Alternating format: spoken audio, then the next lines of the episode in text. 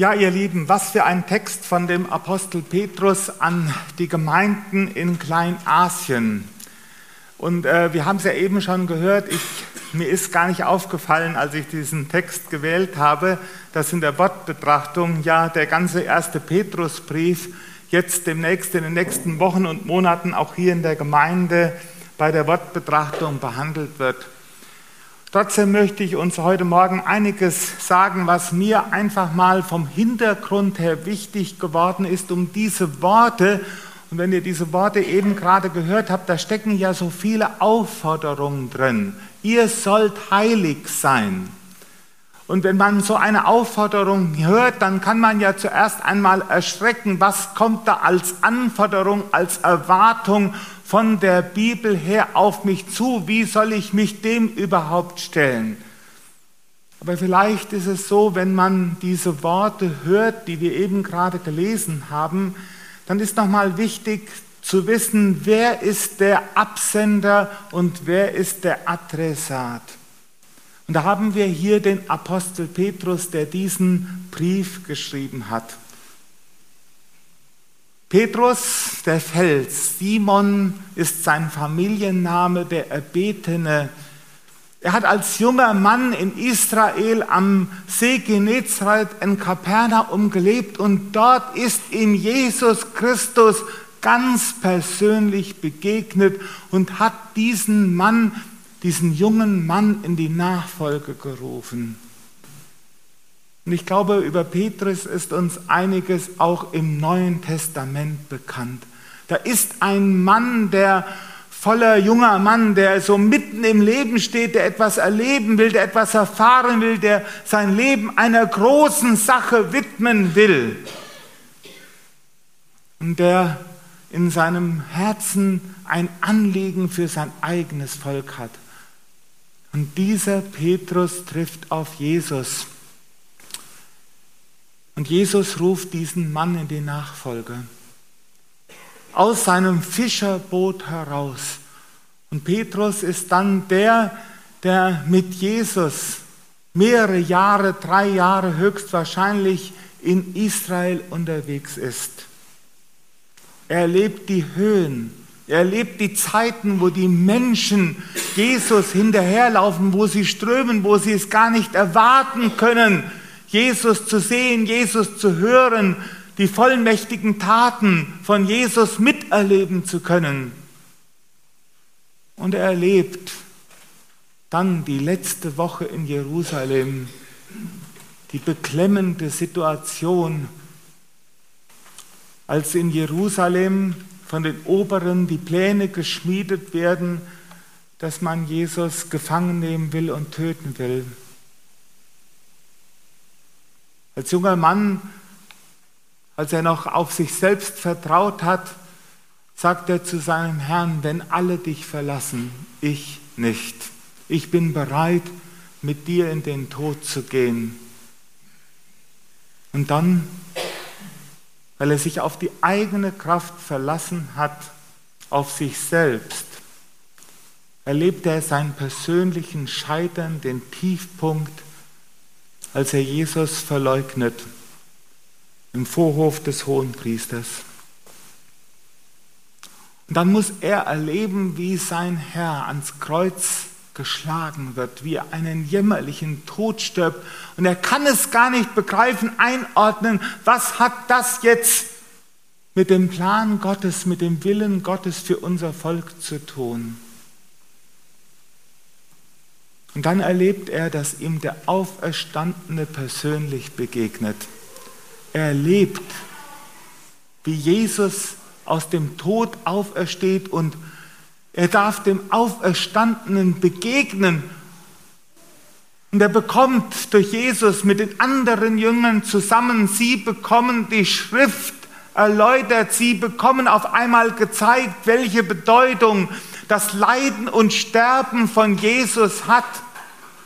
Sie bekommen auf einmal die Augen dafür geöffnet, warum Jesus leiden und sterben musste wofür er sein Leben hingegeben hat.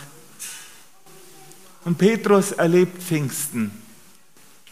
Aus dem Feigling wird ein Mann, ein junger Mann, erfüllt vom Heiligen Geist, steht er mitten im Tempel in Jerusalem.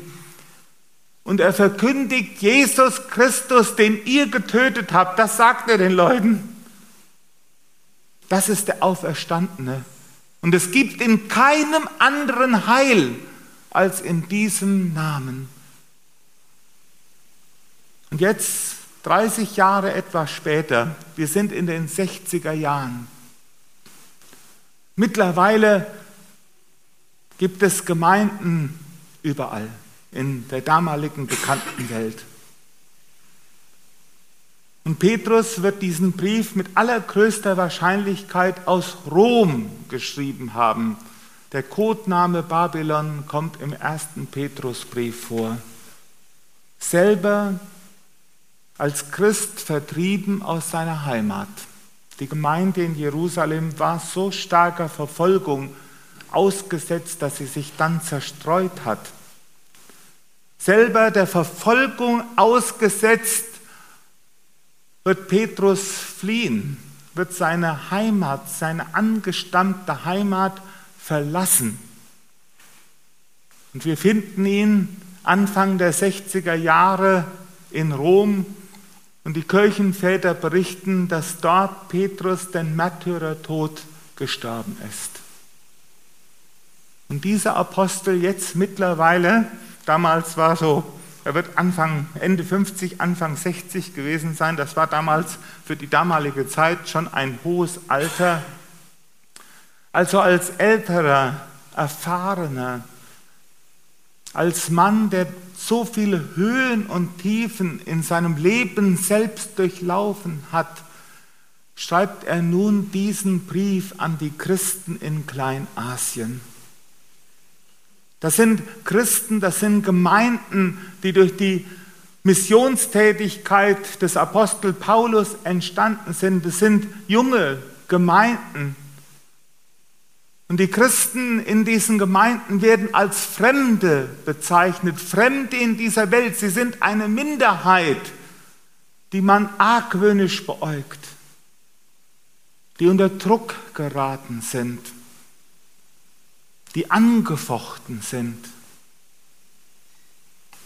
Jetzt können wir uns vorstellen, wisst ihr, heute werden wir zu, also, also wir, wir werden überflutet mit Informationen.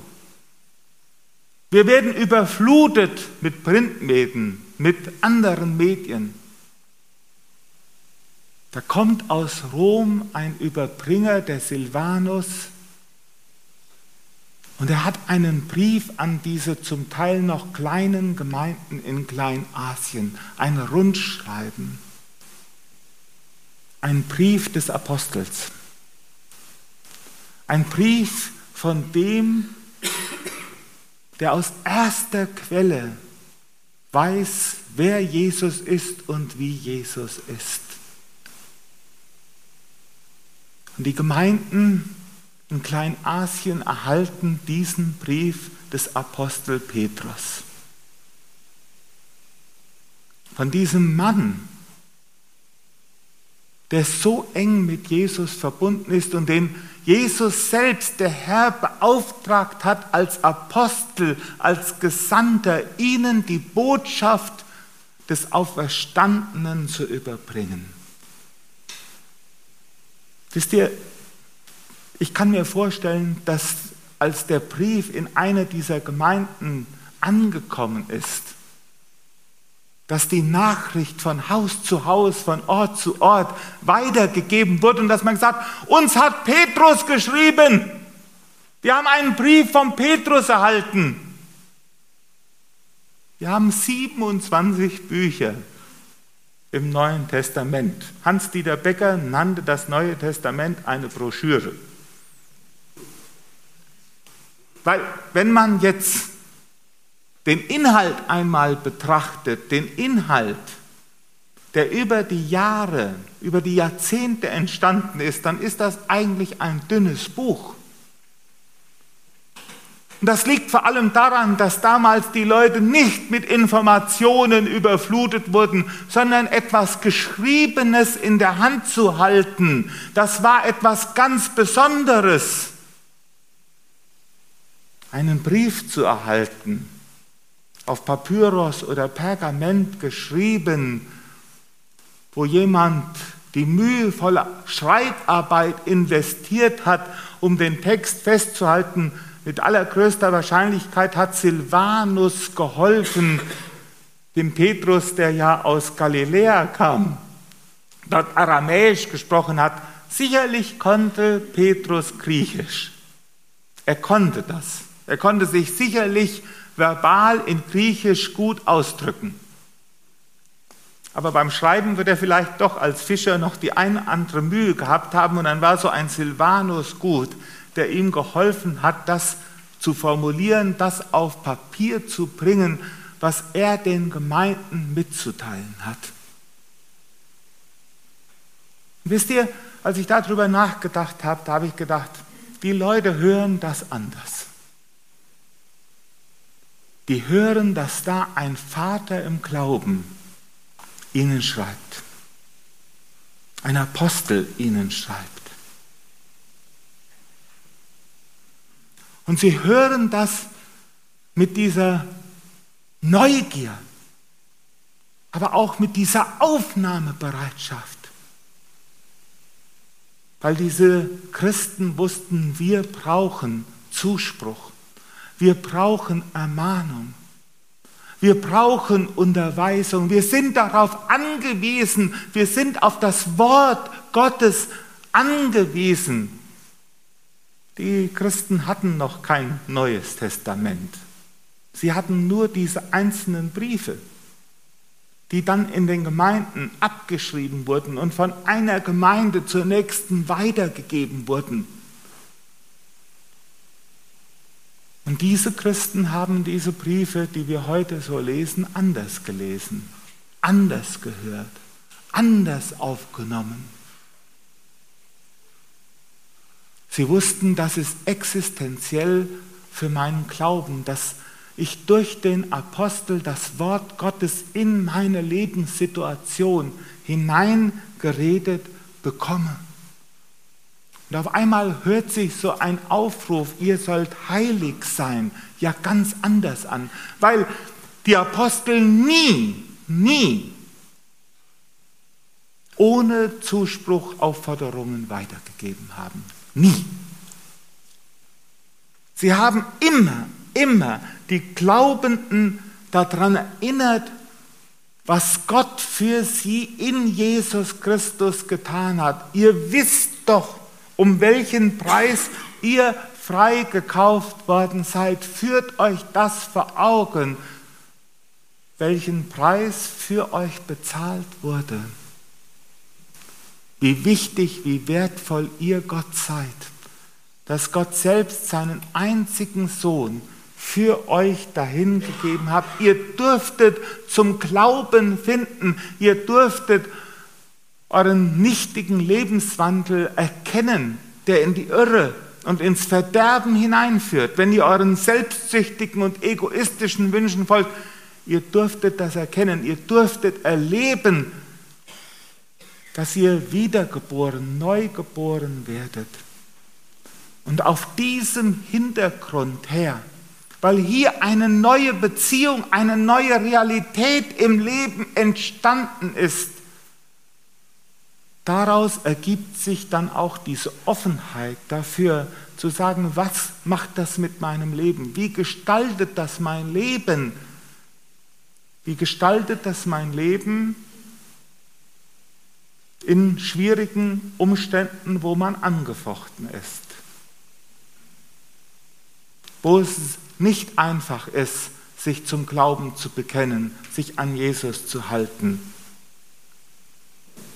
Als Petrus diesen Brief geschrieben hat, gab es in Kleinasien noch keine großflächige Verfolgung. Es gab lokale Aufbrüche von Diskriminierung, auch Anfeindungen hat es lokal gegeben.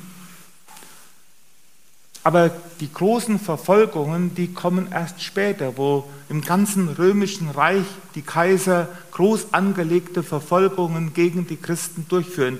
Aber die ersten Christen in Kleinasien, sie spüren schon den Widerstand. Sie sind Fremde, sie sind diesem Widerstand als Minderheit schon ein Stück weit ausgesetzt. Und sie brauchen diese Ermutigung. Und deswegen habe ich gedacht, lesen wir doch mal, wenn ihr in der kommenden Zeit den ersten Petrusbrief lest, lest ihn mal von diesem Hintergrund her. Was das dann mit euch macht, mit uns macht. Und heilig zu sein bedeutet nicht ein Verhalten in erster Linie, sondern heilig zu sein bedeutet eine Zuordnung, eine Beziehung. Heilig zu sein bedeutet ausgesondert zu sein für Gott allein, dass ich für Gott lebe, dass mein Leben ihm unterstellt ist und dass ich in dieser einzigartigen Beziehung bin, dass ich Gott meinen Vater nennen darf. Und auf diesem Hintergrund hören sich die Aufforderungen, die wir im ersten Petrusbrief finden. Und wenn ihr ihn mal, am besten ihr lest ihn mal in einem Rutsch durch. Das haben die damals sicherlich nicht nur einmal getan. Die haben diesen Brief sich, naja, die hatten auch nicht so viel zum Lesen. Die haben diesen Brief in der Gemeinde nicht nur einmal gelesen, sondern mehrmals hintereinander sicherlich und haben sich damit beschäftigt und wollten hören, was dieser Apostel ihnen zu sagen hat. Ich habe gedacht, wenn ich mit so einer Einstellung, wenn ich das verstehe, dann werde ich auch die Worte, die Aufforderungen ganz anders hören, als wenn ich sie nur als bloße Aufforderungen höre, so nur individuell für mich die ich in meinem Leben gar nicht umsetzen kann. Wenn das sozusagen nur an mich selbst geht. Und ich habe einen kleinen Vergleich gesucht und den möchte ich uns zum Schluss noch sagen. Mein Sohn Jonas, der ist schon seit dem achten Lebensjahr in einer Handballmannschaft. Und wer Handball spielt, ich weiß, die Deborah, ist die heute Morgen hier? Nee, äh, die Tabea, die Tabea, Entschuldigung, die Tabea, die ist auch Handballerin gewesen, die stand im Tor. Ähm, wenn du in so einer Mannschaft bist, also das wäre ja gar nichts für mich gewesen.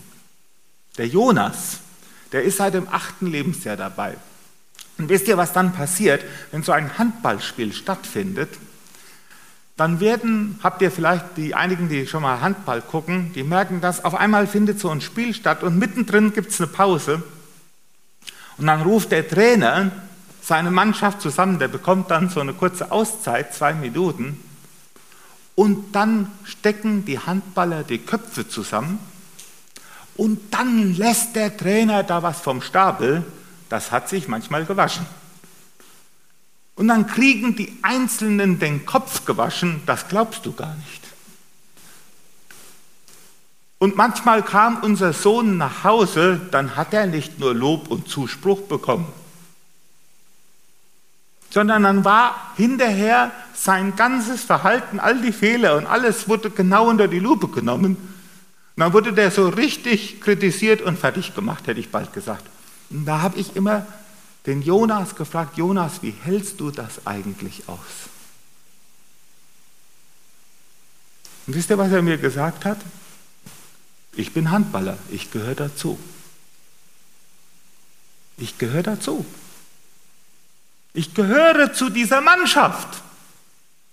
Und weil ich zu dieser Mannschaft gehöre, weil ich dazugehöre, deswegen gebe ich dem Trainer das Recht, dass der mir mal den Kopf waschen kann, wenn es notwendig ist. Dass der mir was sagen kann. Und ich kann euch eins sagen, der Jonas hat in den vielen Jahren, er ist jetzt 20, wo er beim Handball beispielt, hat na klar auch viel Lob bekommen, muss man auch sagen. Aber nicht nur Lob. Und die Mannschaft hat immer wieder auf den Trainer hören müssen, was hat der Trainer uns zu sagen? Aber weil er zur Mannschaft gehört, lässt er sich was sagen. Und das glaube ich, das gilt für uns als Gemeinde ähnlich. Wenn ich von ganzem Herzen dazugehöre, wenn ich Teil von der Gemeinde bin, wenn ich zu Jesus gehöre, wenn ich weiß, dass Jesus mein Herr ist, wenn ich ganz dazugehöre, mit ganzem Herzen, dann bin ich auch bereit, mir was sagen zu lassen.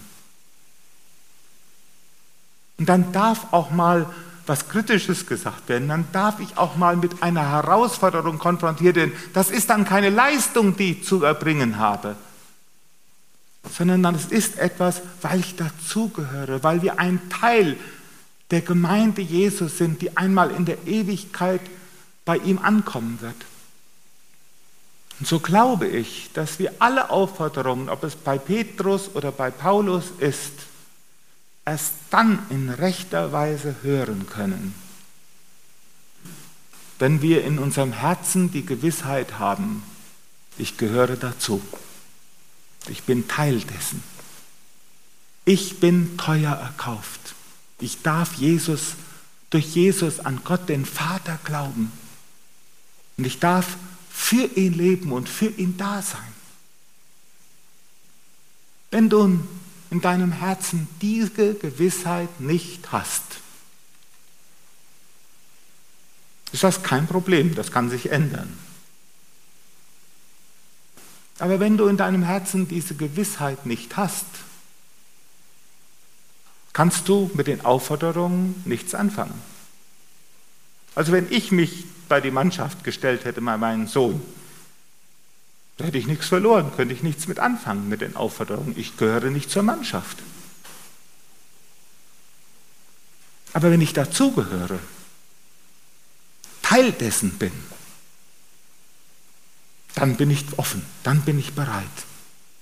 Dann habe ich so Ohren, wenn der Trainer etwas zu sagen hat und dass ich dann mein Leben danach ausrichten kann.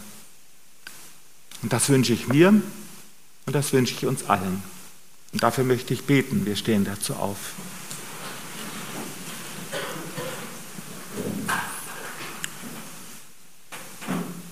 Unser Jesus Christus, du bist ein guter Herr.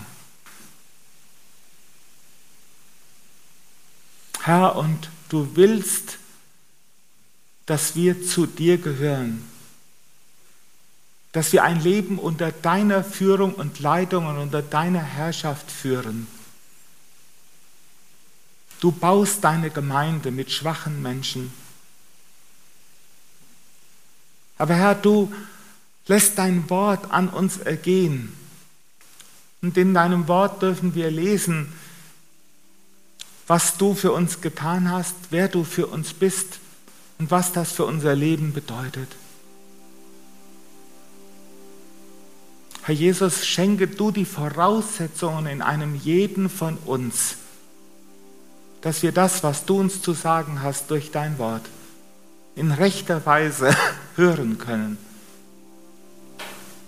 Und dass wir immer zuerst dein Evangelium hören dass wir dazugehören dürfen zu dir, damit wir auch dann unser Leben ganz auf dich ausrichten können. Herr, hilf uns als Einzelne, hilf uns als ganze Gemeinde dabei. Wir sind auf deine Gnade angewiesen. Amen.